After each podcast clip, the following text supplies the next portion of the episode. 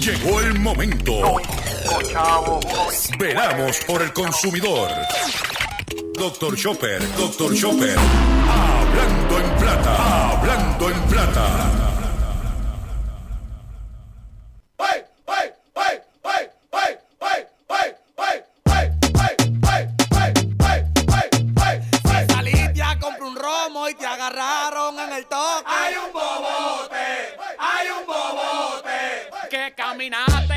Caminaste 30 esquinas y se quedó la mascarilla. Hay un bobote, hay un bobote.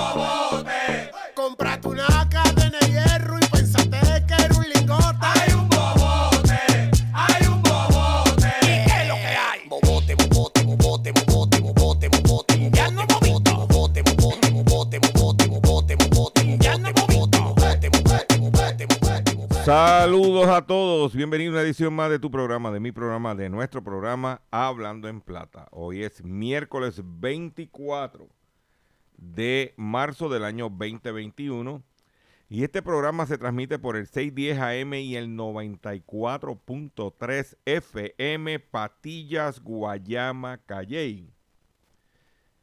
Por el 1480 AM y el 106.5 FM, Fajardo, San Juan, Vieques, Culebra, and the US and British Virgin Islands. Además de poderme sintonizar a través de las poderosas ondas radiales que poseen dichas estaciones, también me puedes escuchar a través de sus respectivas plataformas digitales. Aquellas estaciones que poseen sus aplicaciones para su teléfono Android y o iPhone y aquellas que tienen su servicio de streaming a través de sus páginas de internet o redes sociales.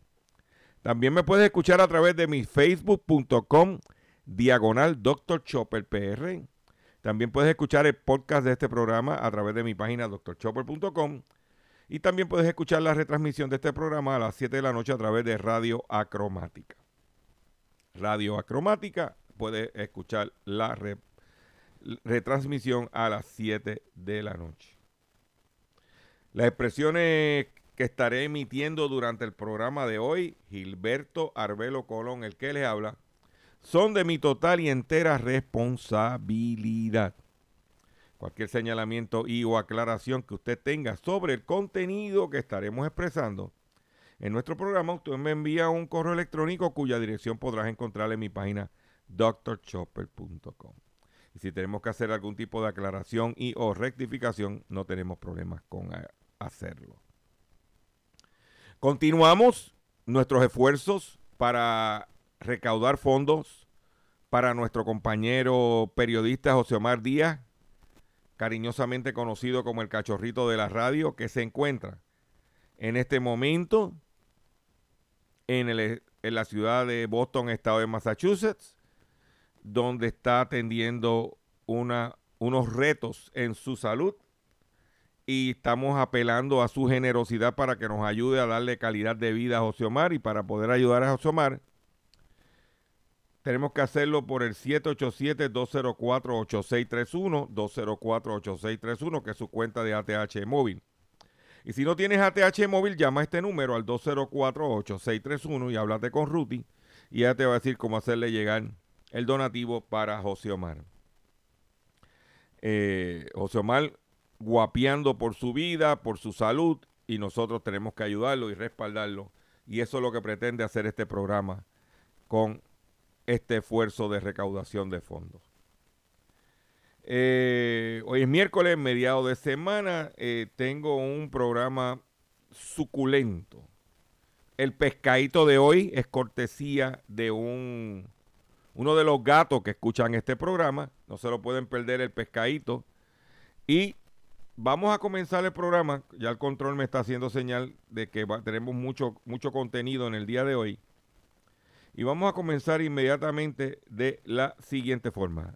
Lléveselo, control.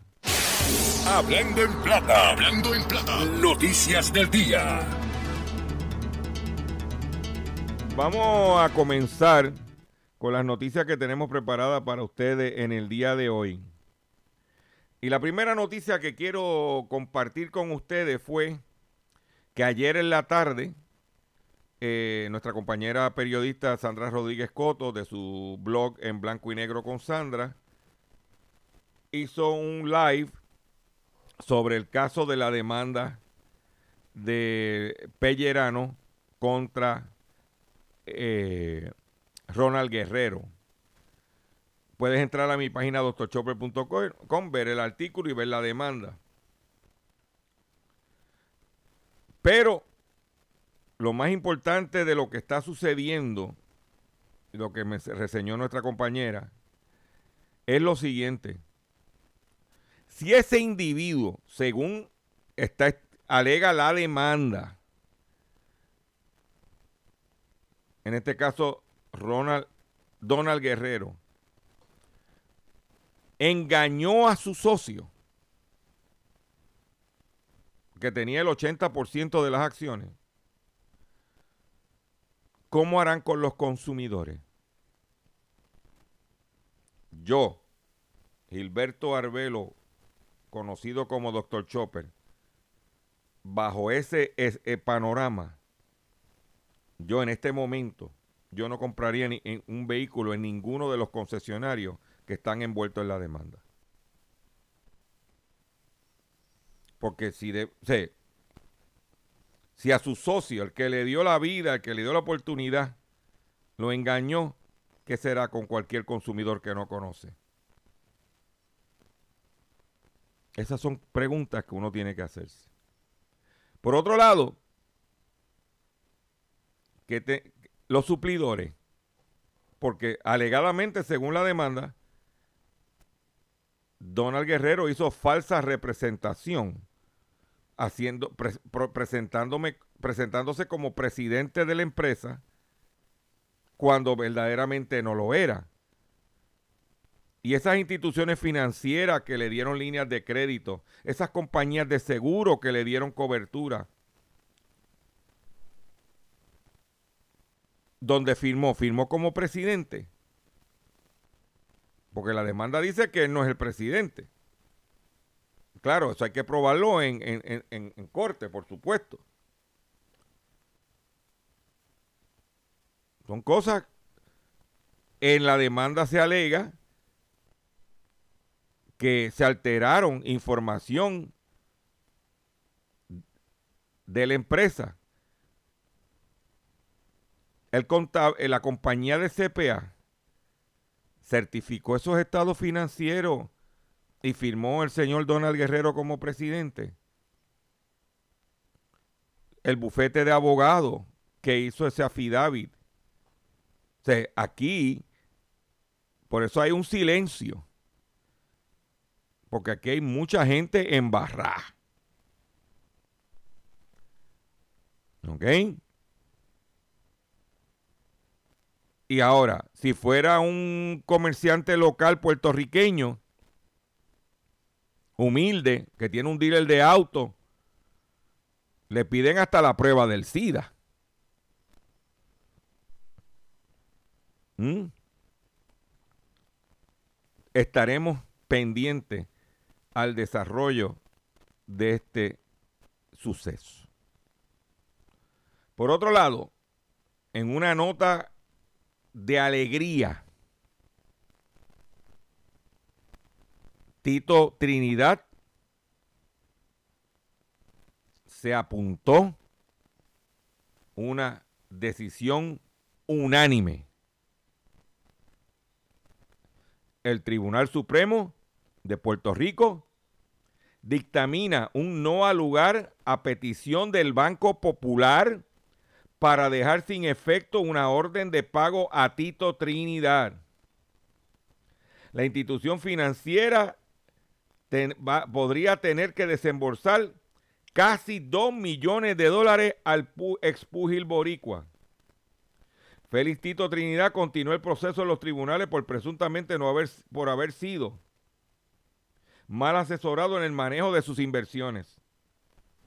Un panel de jueces del Tribunal Supremo determinó no al lugar a la petición presentada por los abogados del Banco Popular para que dejara sin efecto la orden del juez Anthony Cuevas Ramos para que la institución financiera emita transferencias de dinero a las cuentas del campeón mundial de boxeo Félix Tito Trinidad. Tito, Tito, Tito. Me alegro por Tito. Una gloria de este país. Un individuo que puso este país en alto. Un individuo que, como he dicho anteriormente, peleó, sacrificó su vida peleando para buscarse el sustento y en vez de gastarse y botar el dinero como hacen la mayoría de los boxeadores y atletas, ¿eh? Tito Trinidad se dejó llevar por asesoramiento financiero del Banco Popular y metió su dinero en el Banco Popular. ¿Eh? Esa es la que hay. Tito había ganado en primera instancia. Los abogados fueron, solicitaron intervención del Tribunal de Apelaciones bajo el argumento de que Cuevas Ramos no consideró que el balance de, una cuenta de Money Market se había agotado. Fueron al apelativo, el apelativo le dijo no al lugar, fueron al Supremo y el Supremo le dio la victoria. Tito se acaba de apuntar una victoria por el campeonato de la dignidad.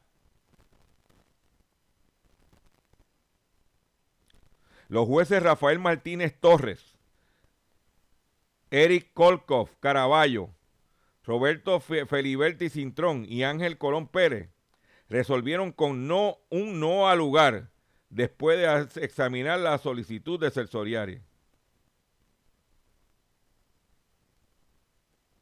¿Eh?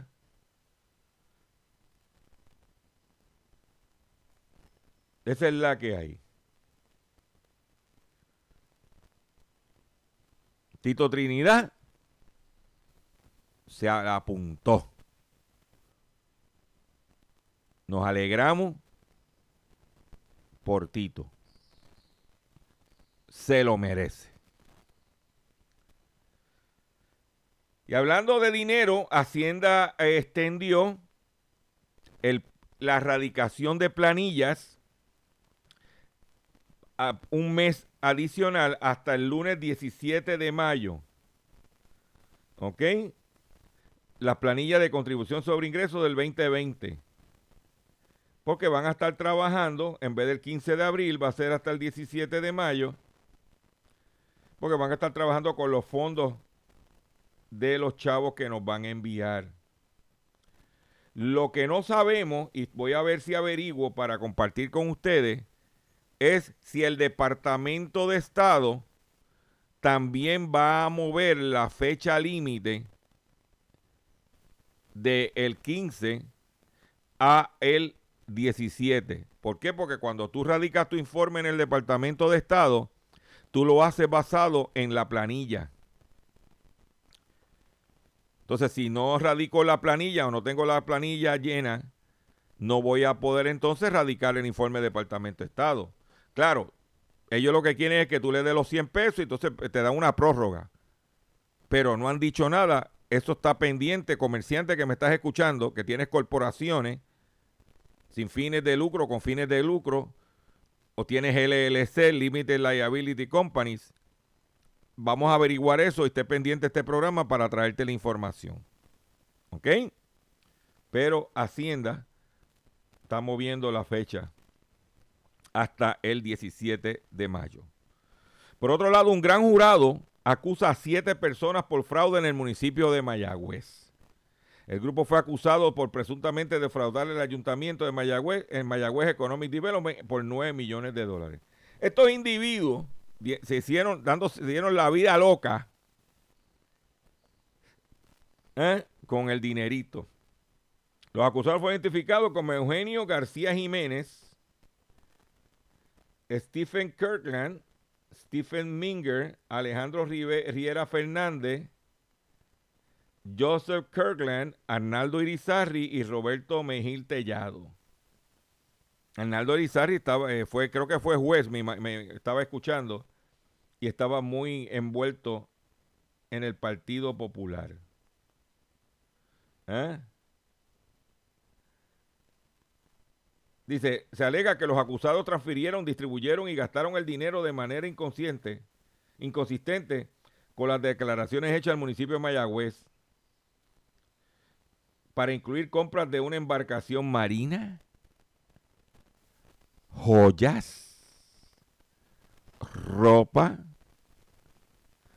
matrícula escolar, restaurantes, servicios públicos, tarjetas de créditos, pagos y decoración de hogar, así como mejora inmobiliaria como piscinas y el pago de hipoteca de las viviendas.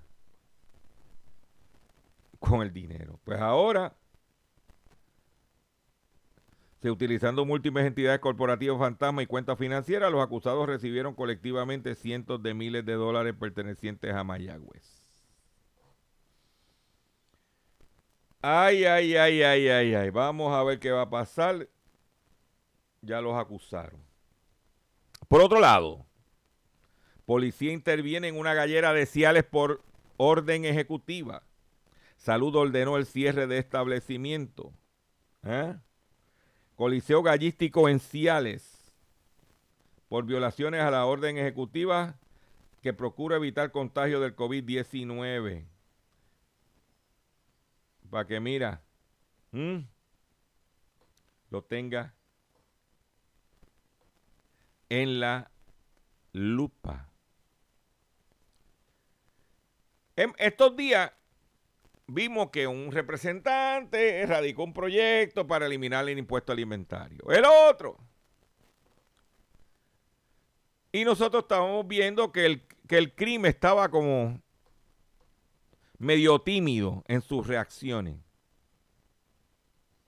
Parece que ayer sacaron el monstruo. CRIM exige propuestas viables si se elimina el impuesto alimentario. El director ejecutivo aseguró que el arbitrio no estropea al pequeño comerciante, como dicen las cadenas, y que quitarlo sería un boquete para los municipios. El impuesto al inventario es una aportación que hace el fabricante, comerciante o, negociante sobre el inventario promedio que posee anualmente. El director ejecutivo del Centro de Recaudación de Ingresos Municipales, CRIM, Reinaldo Paniagua Latimer, aseguró en el día de ayer que no es posible ningún cambio al impuesto sobre el inventario hasta que no se presenten propuestas viables que garanticen los fondos que reciben los municipios por este concepto. Según el funcionario, este impuesto representa unos 250 millones de dólares para los municipios y proviene mayormente de los grandes comercios establecidos en la isla y no de los pequeños y medianos comerciantes. ¿Oíste esa, Centro Unido? Que te pasas cacareando por ahí y no haces nada con el gas licuado. Vamos ahora al contenido. Dice Paniagua, aquí se ha creado una falsa idea de que la salud y permanencia de los pequeños comerciantes se afectan directamente con este impuesto, cuando los datos demuestran que eso no es correcto, aseguró. Paniagua Latimer destalló que los, los recaudos producto de la propiedad inmueble ascienden al año en, en 219 millones, en el 2019 a 430 millones de los cuales 354 millones provenieron de, 789 comercios, de los 85.570 que se atribuyen la base contributiva del mismo. Mencionó que cuando se mira el arbitrio sobre el inventario se observa que se recaudan 257 millones, de los cuales 207 o el 80% fueron pagados por esos 789 contribuyentes.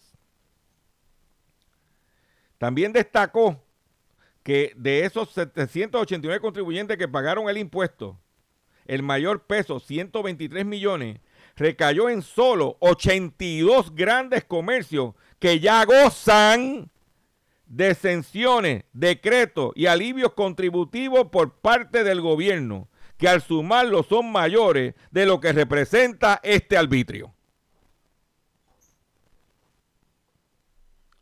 Porque los alcaldes están diciendo, no hay ningún problema, usted me quita el impuesto al inventario, gobierno central.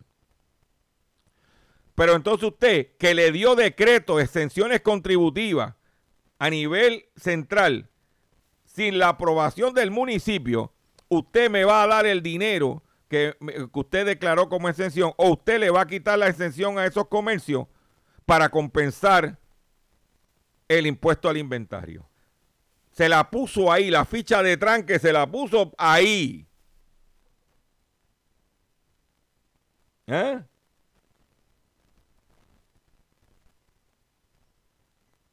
Los alcaldes a través de CRIAS han presentado alternativas para atender este asunto, los cuales han sido constantemente rechazadas, particularmente por los representantes de las llamadas megatiendas, que son las que realmente aportan en mayor proporción a los municipios en esta contribución.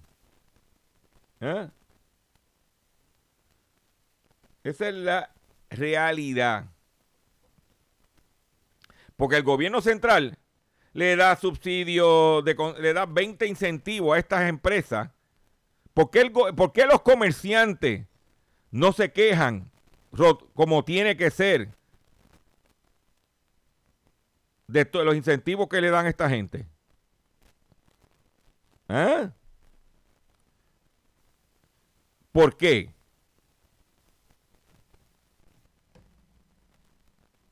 Se la pusieron ahí. La ficha de tranque se la pusieron ahí.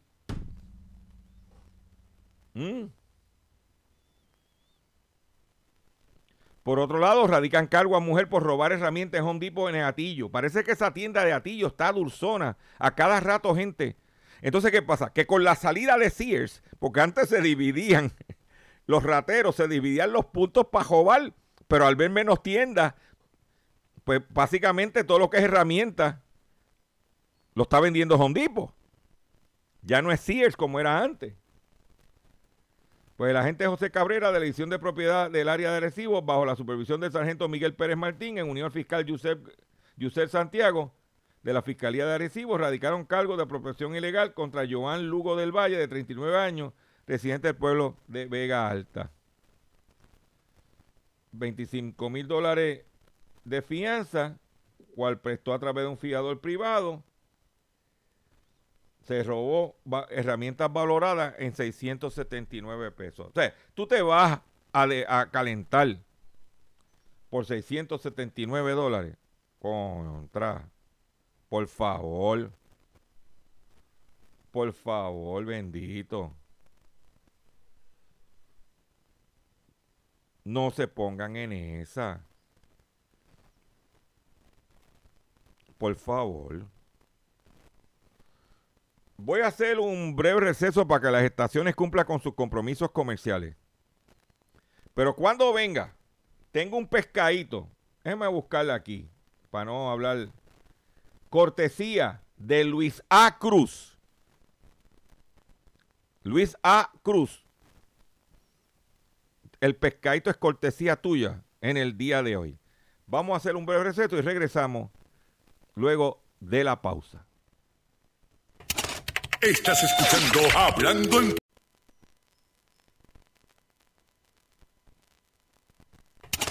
Estás escuchando Hablando en Plata. Hablando en Plata. Hablando en Plata.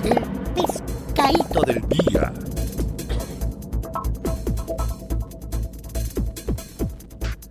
Señores, el pescadito del día. Pescadito del día es cortesía del señor Luis A. Cruz Miranda. Luis A. Cruz Miranda siguió las instrucciones y me envió un correo electrónico. Pues yo vengo diciéndole a todos ustedes que la mejor forma de comunicarse conmigo es a través de mi correo electrónico, cuya dirección podrás encontrar en mi página doctorchopper.com. No me envíes Messenger, No llames a las estaciones pidiendo el número de teléfono mío para hablar conmigo porque yo no te voy a atender. Yo quiero recordarles a ustedes que mi trabajo es uno voluntario y libre de costo al consumidor. Y como usted, no cuento con los recursos económicos para atender a la gente por teléfono ni por Messenger. Yo tengo familia que atender. También. Dice, hola doctor Chopper. Tuve una situación ayer con Caribe Federal. Resulta que yo tenía un préstamo con ellos desde hace cinco años y lo pagué siempre por débito automático. A tiempo y sin problema. Como había hecho además unos pagos al principal, este mes solo debía 75 centavos. Para mi sorpresa, me hicieron el débito completo y pusieron el restante en la cuenta de ahorros, 480,9. Como yo me mudé a USA hace tres años, tengo una cuenta acá en el Bank of America. Así que procedí a realizar una transferencia de la cuenta de allá a la cuenta de acá. Y cuando voy a hacer la transferencia veo que el balance disponible es de 480, que es la cantidad del débito menos los 75 centavos. Así que todo estaba, hasta, ese momento todo estaba bien. Procedí, me salió un mensaje que me iban a cobrar unos 50 de cargo por la transferencia. Le dije, ok, y me, y me que me debiten unos 50 y me envíen el resto. Resulta que tres días después me llega una notificación de que fue rechazada y me estaban cobrando 20 dólares por fondos insuficientes. O sea que la cuenta tenía 20 dólares menos. Ahora son 460,9. Procedí a llamar y me, atendió, me atendieron en servicio al cliente. Le indiqué la situación y me dijeron que fue que yo había hecho la transferencia por más dinero de la que tenía, lo que me resultó extraño. Ah, el muchacho me dijo que tienes que hacer justo por hacerlo justo por la cantidad que aparece en el balance disponible.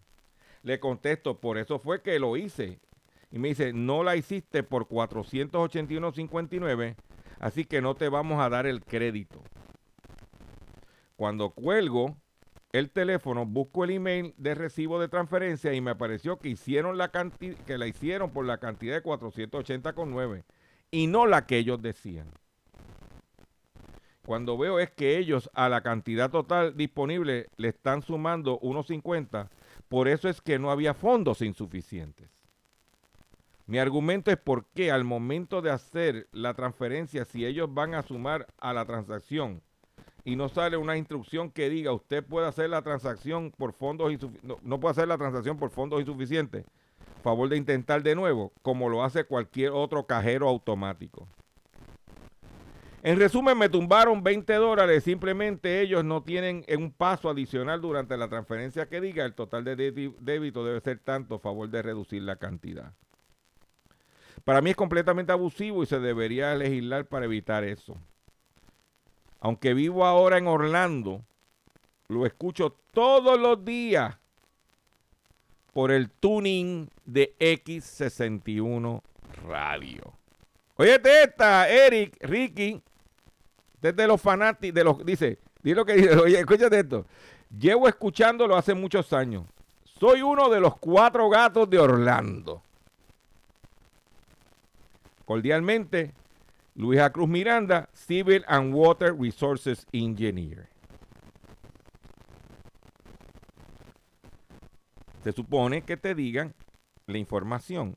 Eso de legislarlo cuesta arriba. Comparto este pescado para que otros consumidores que tengan situaciones similares, cuando vayan a hacer ese tipo de transferencia, ¿ok? Chequen antes, pregunten antes qué cargos tiene esa transferencia. ¿Ok? Antes de hacer la misma. Porque ellos no te dicen nada para tumbarte los 20 pesos.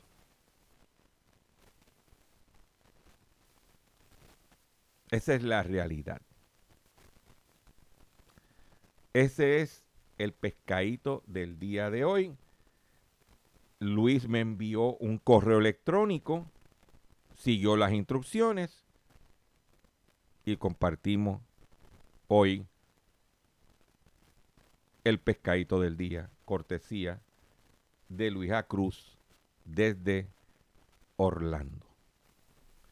En otras informaciones que tengo para ustedes, demandan a universidades para reembolso de clases online. Estudiantes argumentan que se les cobró la matrícula total por clases online de calidad inferior a las clases presenciales. Tres estudiantes han iniciado una demanda colectiva a las dos universidades más grandes de Oregon con el argumento que se les cobró la matrícula total por clases online de calidad inferior a las clases presenciales. Cuando la Universidad de Oregon y la Universidad Estatal de Oregon, Oregon State University, cerraron sus campus debido a la pandemia del coronavirus, no ofrecieron reembolsar las matrículas de los estudiantes, informó The Oregonian. La Universidad de Oregon dice en su sitio web que para brindar educación de calidad ahora y en el futuro no puede descontar la matrícula. ¿Ok? Esta es una de las sobre 200 demandas hechas por estudiantes, demandas similares hechas por estudiantes de los Estados Unidos. ¿Ah? Los estudiantes alegan, antes de la pandemia la universidad cobraba una matrícula mucho más baja a los estudiantes a distancia inscritos en el programa eCampus pero cuando los estudiantes presenciales tuvieron que pasar a online, se les cobró la matrícula, total, sostiene la demanda.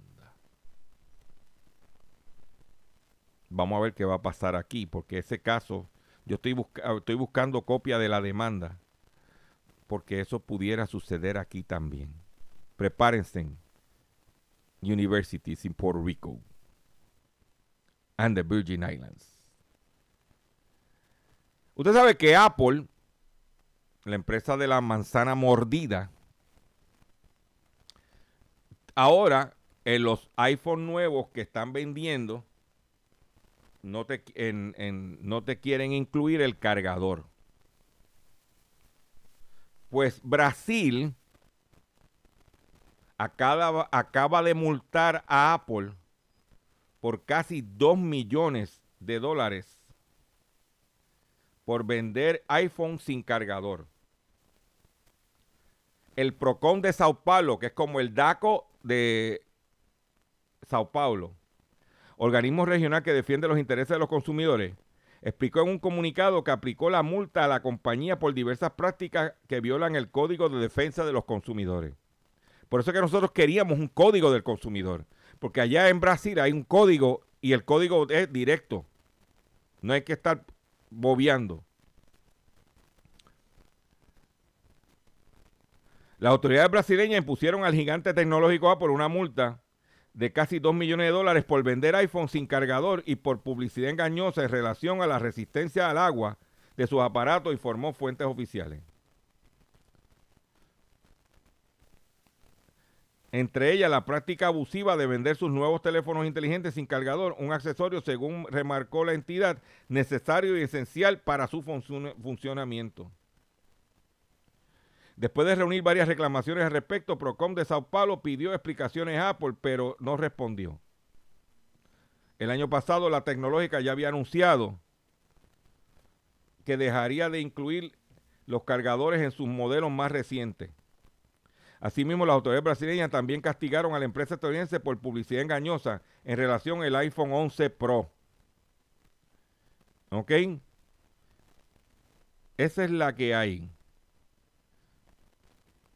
Esa es la que hay. El Apple informó a Procom que la resistencia de agua no sería condición permanente del aparato. Sin embargo, la compañía de publicidad incluía afirmaciones como resistente a agua hasta 4 metros de profundidad. Lo multaron por 2 millones de dólares. Por otro lado, detienen en la India a una serie de contrabandistas que intentaron ingresar oro y dinero en efectivo oculto bajo pelucas Estos eran un- unos hindúes calvos. Entonces, tenían un tupé y entre el tupé y la cabeza te pusieron como un, un- como un colchoncito y dentro de ese colchoncito tenían dinero y oro oculto. Durante las últimas semanas, los oficiales de aduana indio han confiscado 5, kilogramos de oro valuado en 35 mil dólares.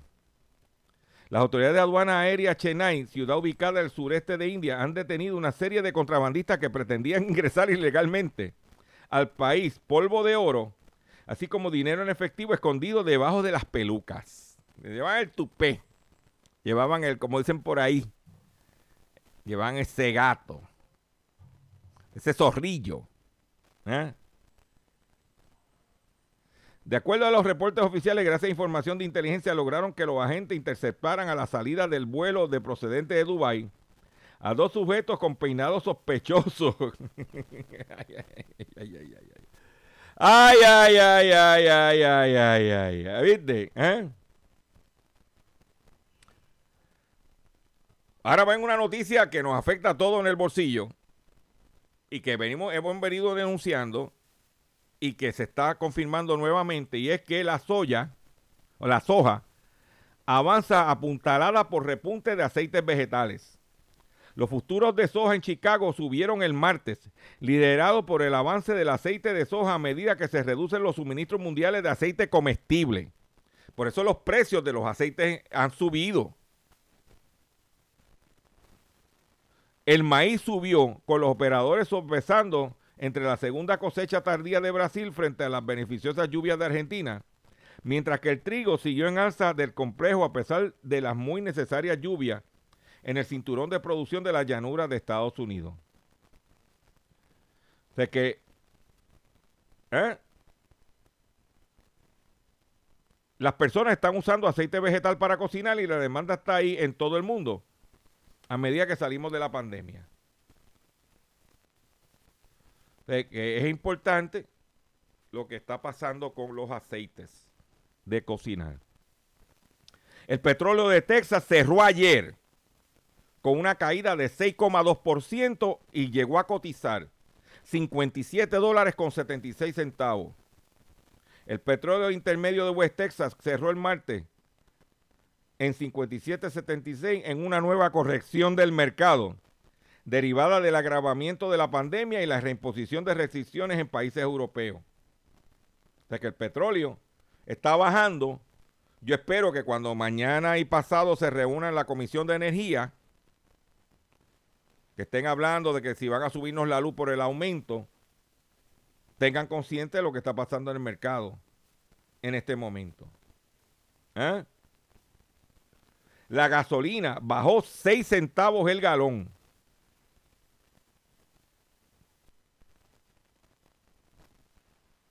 El gas natural bajó 7 centavos el galón. Por cada centavo, eh, eh, por cada mil pies cúbicos. No, perdóneme. Bajó 7 centavos hasta 200, 2 dólares 51 centavos por cada mil pies cúbicos. Deje de estar tratando de cogernos a nosotros de lo que no somos. Por favor, respeten a los consumidores. Escuchen esto.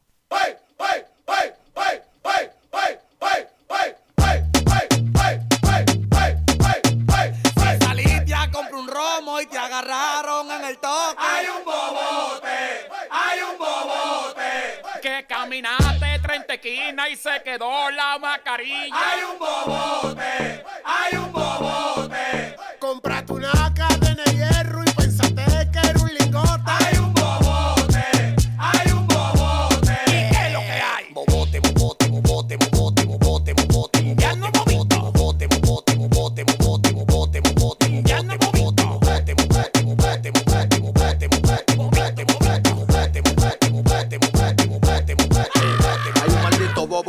tiró la poli a las 5 y tiré par de tiros y todo el mundo estaba dando brinco. De Colombia yo freno en la 30, la mina y la 5. Los teteos son de jueves a viernes, sábado y domingo. ¿Qué te importa que yo tenga prenda llena con diamantes? Criticando a un hombre que no le ha dado ni la parte 10. Soy independiente somos millonarios y diferentes. Por lo que tengo en el cuello ando con la que coge Oiga, 20. bebo bote, porque yo estoy en calle, no sé usted. Si me frena una patrulla, me le voy a beber de té. Tengo de todos los colores y de la mata para prender. Traje como 5 onzas, pero vine a pie. Ya vaqué, se movían los monos, le di en su peaje. Préndeme la música de nuevo y no la baje. Mami, ven y ponte en modo gata salvaje. Mascarilla, En no la calle hay un bobote, los pelos se pegan sin que lo note. Y yo como un spray le doy rebote, haciendo cocote con una mala que le puso un chip para que te agarre el bolsillo y te le explote. Y te le banda el toque. Si los monos preguntan por el emoque, dile que ya no la metimos en el caco como el boque. Hasta Toquicha quiere que le rompa el pussy boy. Yo que estaba loco que se aloque. Me mangaron como el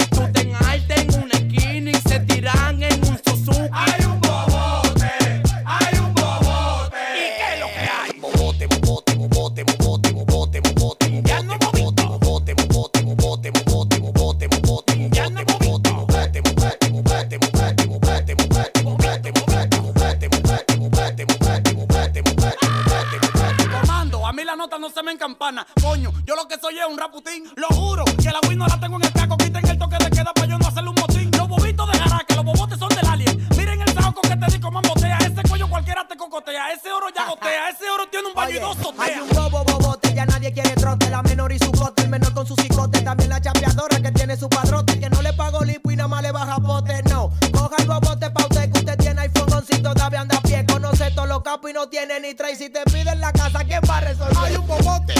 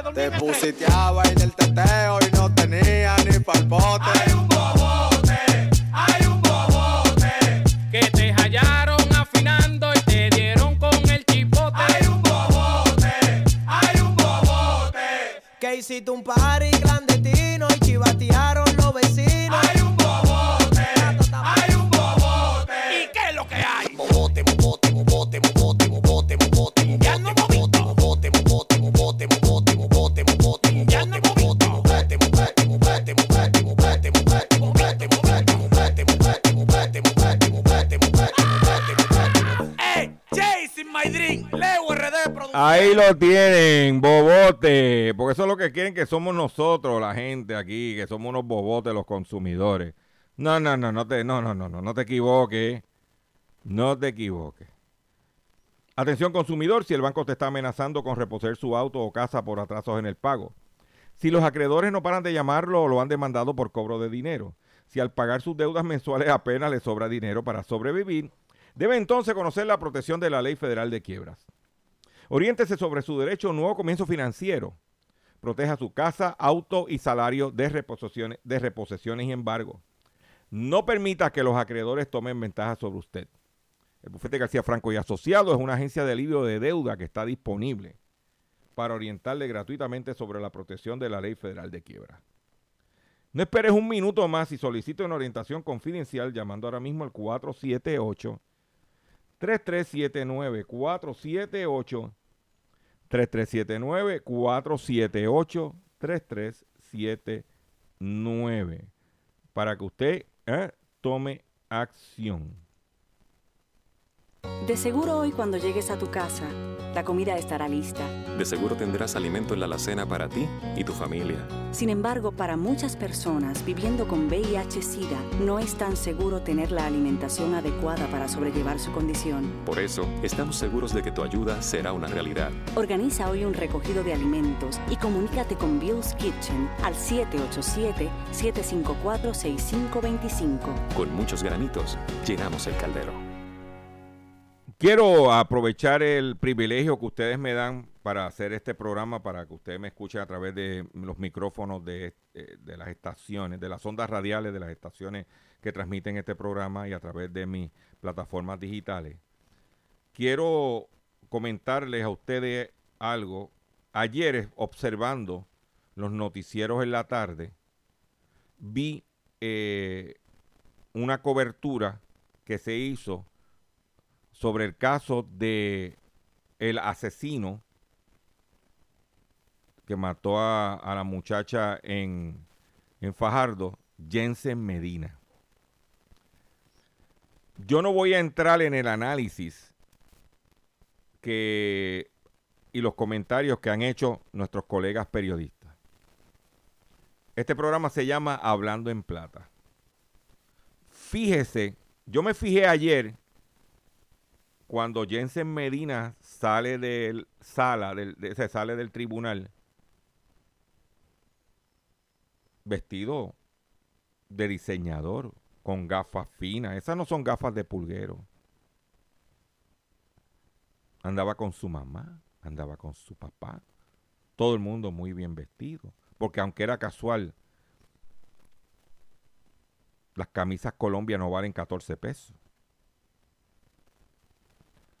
Y cuando se van a montar, no se montaron en un Yaris, o en un Kia Rio, o en un Hyundai Accent. Se montaron en un Acura.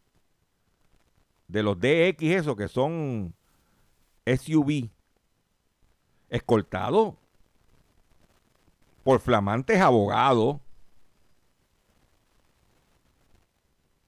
O sea, el mensaje que yo vi es que si yo tengo dinero, puedo contratar los mejores abogados, no importa el crimen que yo haga, pudiera salir absuelto. Eso fue el mensaje que yo vi. No sé si usted lo vio. Recuerda que este programa tiene un problema, que lo, ven, lo, escuchan más que cuatro gatos. Sí. La exposición económica. O sea, esos abogados que tiene Jensen no cobran a 50 dólares la hora ni a 25 dólares la hora. Esos tipos son bravos de verdad. Esos tipos tienen que estar cobrando un dineral. Y cuando salen del tribunal, muy bien vestido el tipo, con mucha gafa, mucho, tú sabes, ¿eh? Y cuando se monta en el Acura y sale guiando el tipo en el Acura, como que mira, aquí estoy. Porque el mensaje fue la maté y qué. Ese fue el mensaje. Que no fue. Recuérdate que en la comunicación está el mensaje verbal y está el mensaje no verbal. Y ante la gente que ve, estaba viendo las noticias, yo que vuelvo y repito, mi programa se llama Hablando en Plata, lo que observo es el, el billete. ¿Eh? A ver si uno humilde que haya cometido el mismo delito ya estuviera preso.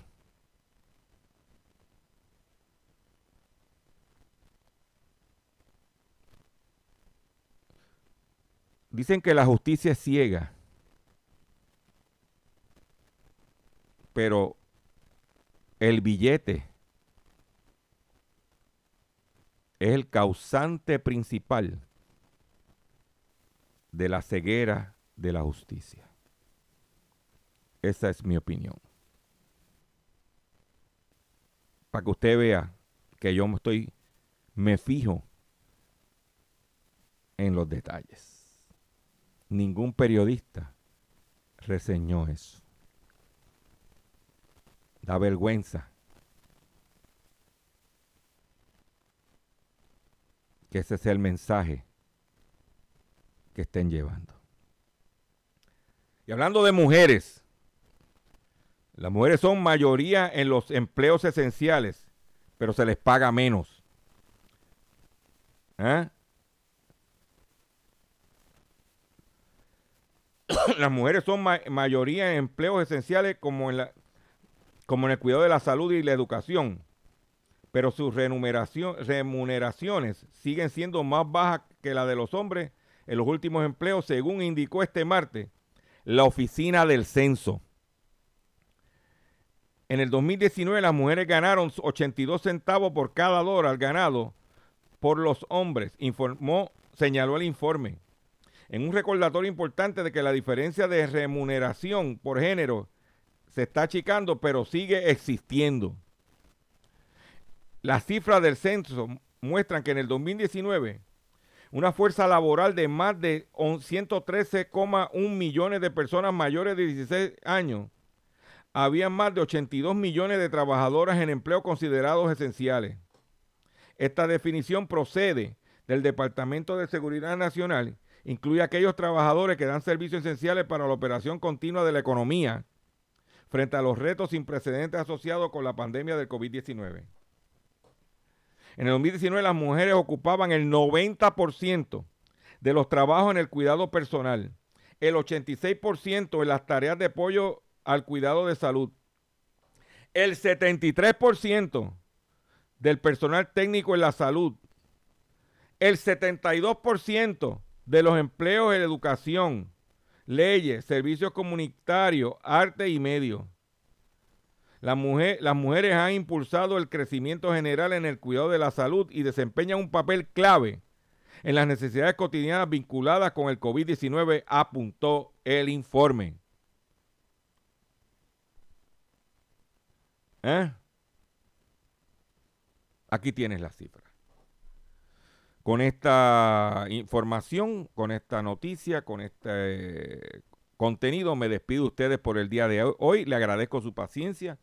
Le agradezco su sintonía. Los invito a que visiten mi página doctorchopper.com primero, que aquí está todo esto. Lea allí. Yo paso trabajo para que usted tenga la información allí.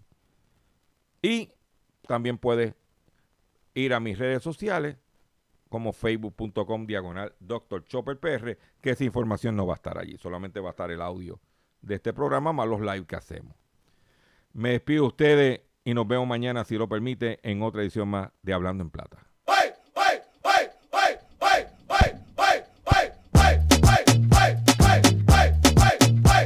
Saliste a comprar un romo y te agarraron en el toque. Hay un bobote, hay un bobote. Que caminaste 30 esquinas y se quedó la mascarilla. Hay un bobote, hay un bobote.